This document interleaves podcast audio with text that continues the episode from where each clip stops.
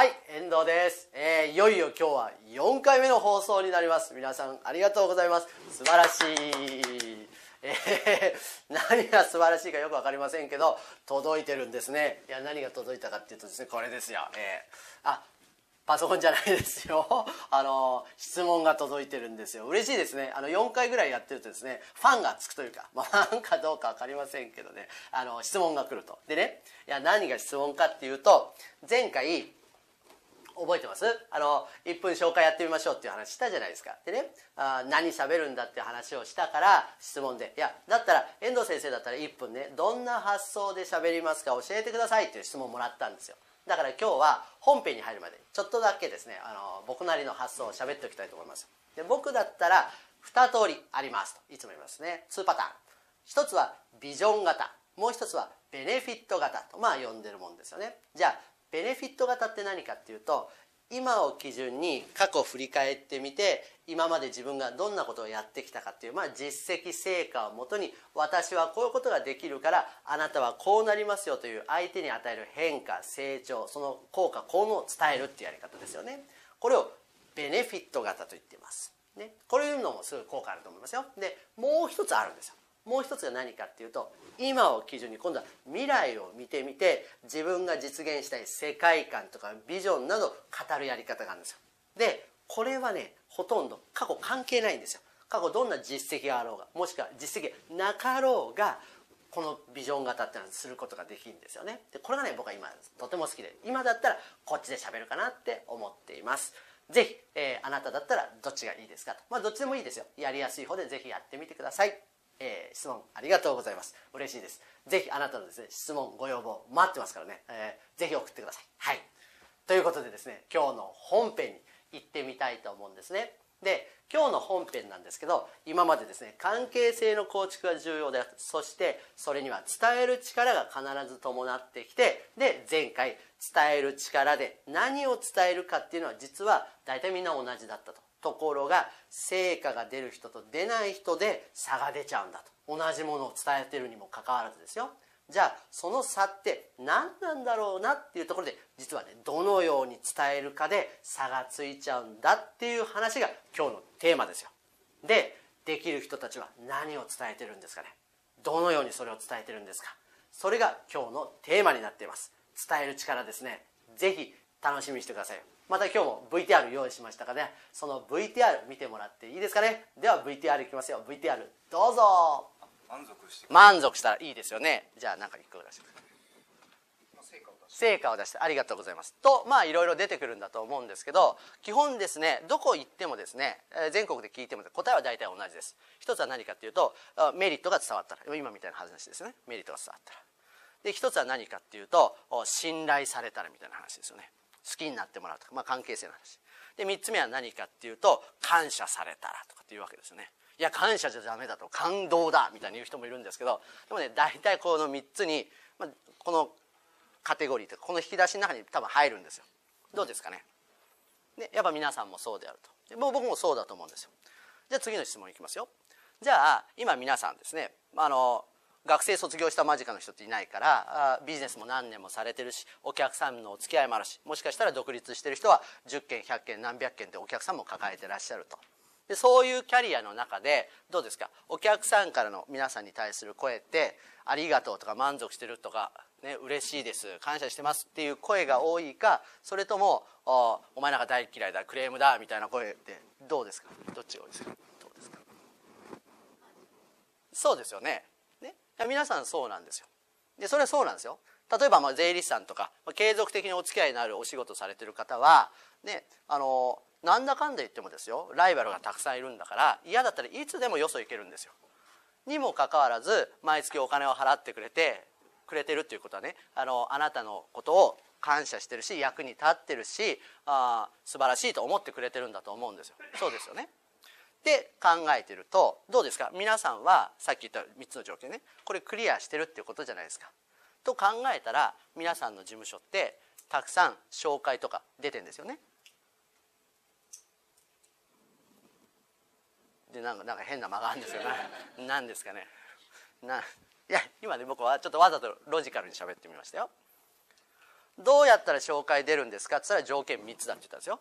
で皆さんこれどうですか？って言ったらクリアしてるって言ったんですよじゃあ紹介出るんですよね？って言ったらうーんってなるわけですよ。僕はなんか変だと思うんですけどどうですかね？ね。あの結論がおかしい時は大体ですね仮説が間違ってるんですよ。だからいやこれ変なことですからね信じなくていいんですよ。だから僕はある時思ったんですよ。感謝されたり満足されたりね成果が出てるって言ってくれたとしてもね紹介してくんないんじゃないかと思ったんですよ。だって現実がそうなんだからって。で僕はある時からこう思ったこれは紹介をしてもらうための条件じゃないんだって。これは既存契約が維持される条件でしかないんだと。だからこの3つの条件と紹介口コミが起こるという間の間にはねこう断絶してるというかパズルのピースが欠けてるというか何かあるんじゃないかと思ったんですよ。全く違う話が。でここは実はねほとんどの人はブラックボックスになっていてできる人しか知らない話なんですよ。でここは何なんだってことです。でね。本当にやりたいことはここからなんですよ。A さんいて今 B さんいてってここで今自己紹介やってもらいましたよね。ここでじゃあちょっと前後今度は4人組になってもらって C さんと D さんね。でここで、ね、何やってもらいたいかっていうと今 A さんが B さんに自己紹介したじゃないですか。だから B さんは A さんのこと知りましたよねで次何してもらいたいかって今度はじゃあ B さんがこの他の人たちに A さんのことを紹介してもらいたいんですよ。こういうのをタコ紹介って言いますタコ紹介。で実はこれが口コミ口コミや、え、紹介の原始的モデルですよ。これが原始的モデル。でこの時にルールを1個変えたいと思います。どうしたいかっていうと今ね1分でやってた自己紹介を30秒に変えたいんですよ。30秒でタコ紹介してくださいよ。そしたら何が起こるかっていうと他人というフィルターを通して、ね、編集されるんですよ。で編集されて出てきた言葉であなたが紹介されるかされないかが決定されるってことなの。だから何が言いたいかっていうとあなたが何を言ったかが重要なんじゃなくて他人というフィルター通して出てくる言葉が重要だからこのフィルターを理解していない人は勝負にならないんだってことなんですよ。でできる人たちはここは分かってるんですよ。分かってるわけ。じゃああなたが1分喋って出てきた言葉で紹介や口コミって起こるんでしょうかねっていうことなんですよ。確認してみましょうか。4人組というか前後のグループになってください。じゃあここはここね。でここはここ。5秒前。321 OK 拍手お願いしますでは一度前を向いてください。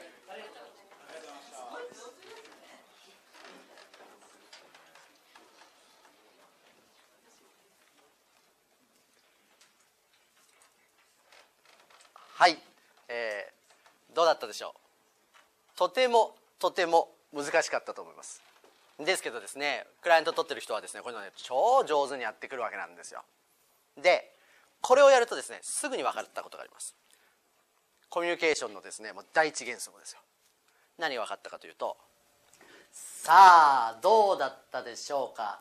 このねワークは盛り上がるんでぜひねやってもらったらいいんだと思うんですよね。でやったらすぐ分かるんですけどコミュニケーションの第一原則ですよ。それが何かというと人は自分の話をほとんど聞いていないと。こういうことがね分かるんですよ。これがねほんとがっかりするぐらいよく分かりますよ。ね、で実は僕らの話が人気アイドルグループとか美味しいラーメン屋さんだったら話異なりますよ。みんなね喜んで喋ってくれるわけ。ところが僕らの仕事はすごく専門性も高いしすごく高額かもしれないしもしかしたら一生涯を決断するような重要な問題に絡みすぎるからお客様はですね積極的に話してくれないんですよね。で聞いてもくれないですよ。でもっと言うと例えば健康に関わることとかですよ。すごくプライベートに関わるような話とかもあるから喋りづらいしまた聞きづらいっていうことなんですよ。だからできる人たちはその言葉をコントロールしてるんですよね。なんて伝えたいかどう言ったら伝わるかというのを必ず分かってそしてそれを教育しようとしてんですよ。だから他人というフィルターを理解しないとダメだ。そこはね僕たちが関係性のビジネスだと言われるところとまたつながってくるんじゃないかと、まあ、思うわけですよ。で実際のワークとしてですねもしスタッフさんがいるような事務所におられるんだったら1日5分ぐらい時間取ればいいだけなんですよ。で1日5分ぐらい取って自己紹介他己紹介ってやってみてくださいよ。そしたらね3ヶ月もしないうちに結果が出てきますよ。例えば僕がサポートしてた会計事務所さんなんかは若いこっちで集まって自己紹介他己紹介やりましたと。そしたらね3ヶ月もしないうちにまだ税理士資格もない若いこっちが院長先生のところ行って紹介とか口コミねもらってくるんですよ。でねこれが面白いところは何かっていうと本業のノウハウっていうか仕事変わってないんですよ。例えば仕分けの方法変わったかって全然変わってないんですよ。先方の院長先生の税金の額減ったかって減ってないんですよ。にもかかわらず成果が変わるってことなんですよ。ここが本業とは違うところでクライアント獲得できるっていう面白いところなんですよね。だから多くの人の伸びしろってまだまだたくさんあるんじゃないかって僕は感じるわけですよ。で実際もですね、えー、この動画でも出てきましたけれども信頼されるとかメリットが伝わるとか感謝感動されるとそれで紹介が出るかっていうとそうでもないことが結構多いですよ。実際例えば僕は昔院長先生をコンサルティングやってた時にも、うん、相談されたことがあるんですね。いやなんで相談されるかっていうと「いや遠藤君ね」と「うちは新規のクライアント少ないんだけど」みたいな話をする振られるわけですよね。新規の患者さん少ないと。えで僕は言うわけ。じゃあ院長どうしたら患者さんって増えんですかって聞くといやそれは決まってると。ドクターの腕が良くてね病気治したら口コミが広がるんだと、まあ、そんなふうに答えてくれるんですよ。で僕は院長に聞くわけ。じゃあ院長専門性ってどうなんですか？って聞くとですね「いや遠藤君何を言うと壁を見てみなさい」なんて言われてですねあのなんとか認定員とかっていう症状がたくさん並んでたりするわけですよ。だから僕は院長に言うわけ「おじゃあ院長専門性高いんですね」と「そうだ私は高い」と。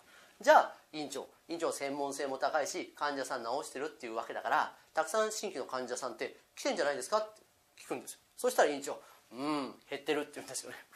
そうするとね「いや院長」と。あのもしかして今のまま話を進めていくと行き着く結論は2つしかないですよ。どっちかだと。1つは前提が間違っていると。要は院長の腕が良かったら患者さんが治って口コミでお客さんが患者さん増えるっていう前提が間違っているのかもしくは院長にスキルがあるって思い込んでるかのどっちかになっちゃうんですけど院長どうですかって聞くんです。そしたら院長ねうん。前提が間違ってると。わしには腕がある。みたいな話に大体なるわけですよね。